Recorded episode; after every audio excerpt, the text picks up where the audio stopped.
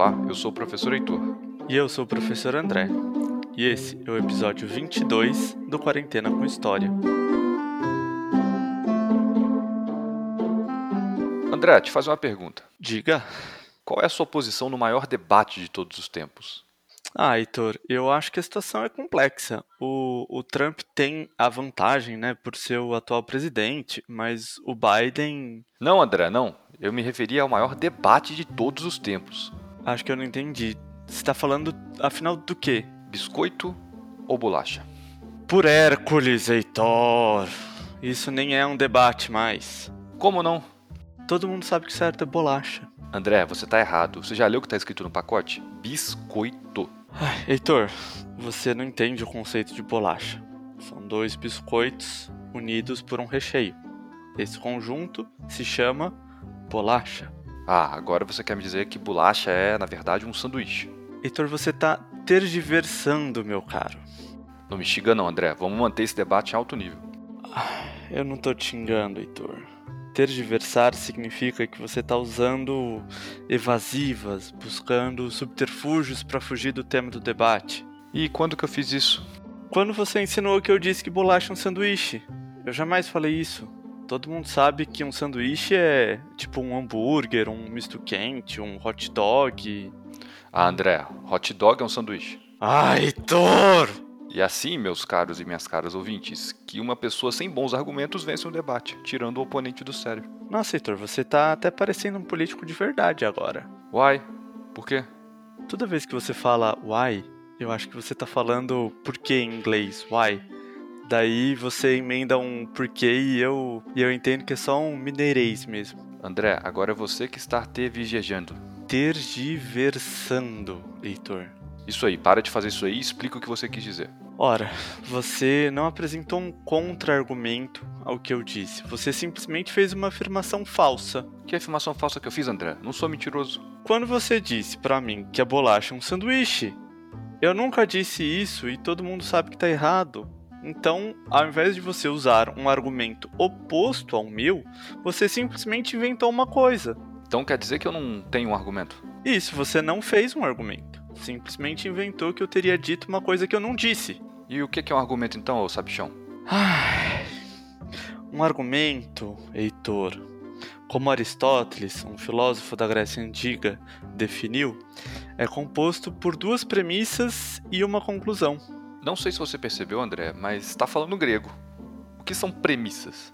Premissas são afirmações.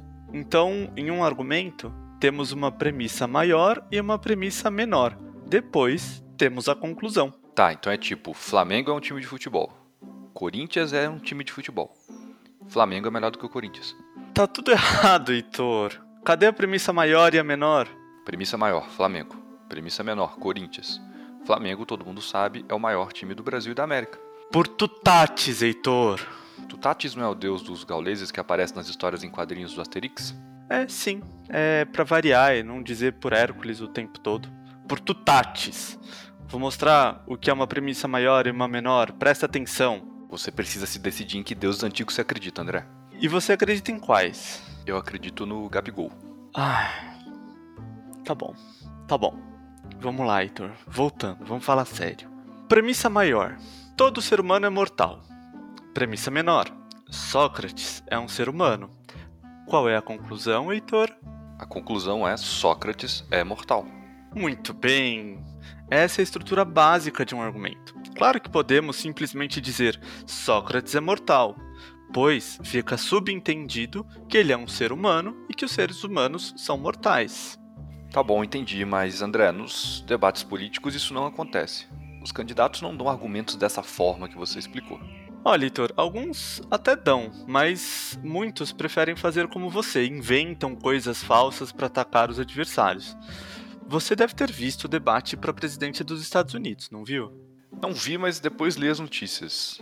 Parece que o Trump ficou interrompendo o Biden o tempo inteiro de forma bastante desrespeitosa até. Sim, até mesmo as pessoas do partido dele não gostaram da forma como o Trump agiu. Mas então o New York Times tinha publicado uma reportagem mostrando que o presidente Trump não tinha pago impostos durante 11 anos.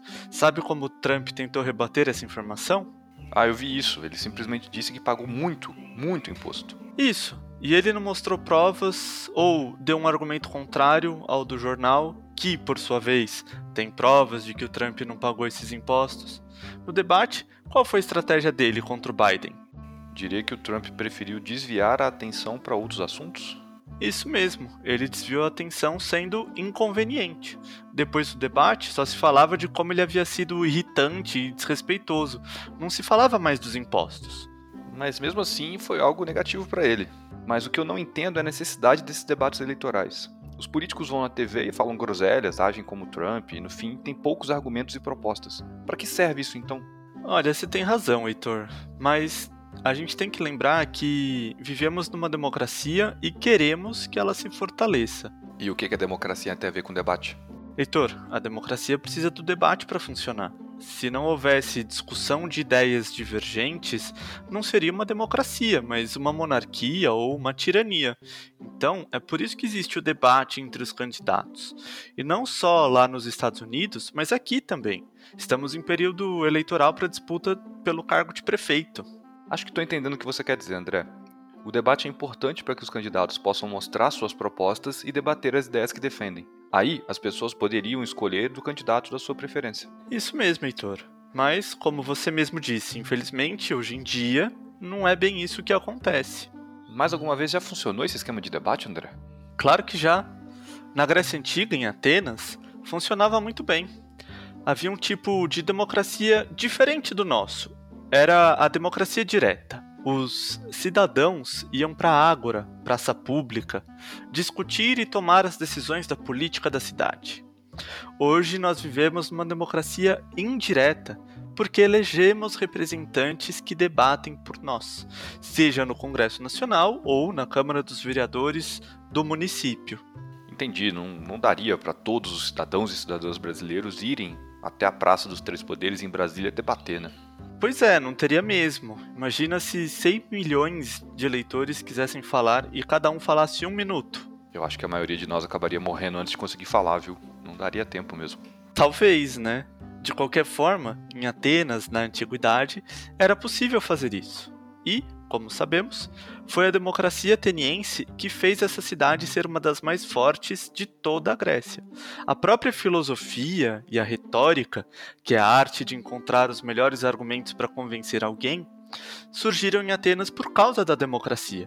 Como era necessário ter argumentos cada vez melhores para se discutir na ágora, os cidadãos buscavam ter conhecimento e buscavam falar bem. André, você, como eu, fez graduação em História. Depois a gente fez mestrado, doutorado, e uma das coisas que a gente mais faz quando está na universidade é debater ideias. Muito bem colocado, Heitor. As universidades são ambientes democráticos, onde temos um bom debate de ideias. Pois é, e eu me lembro que nem todo mundo concordava com tudo.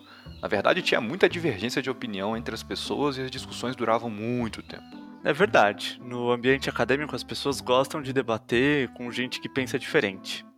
E não é por acaso que as universidades sejam recheadas de debates e ideias diferentes. É assim que se constrói conhecimento.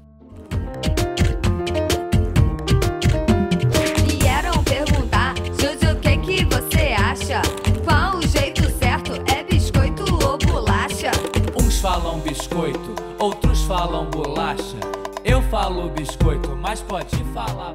Este podcast foi escrito, apresentado e produzido por mim, professor Heitor. E por mim, professor André. A revisão do roteiro foi feita pela professora Mariane. E pela professora Maíra. E a edição de som é da Tatiana Boldaquian.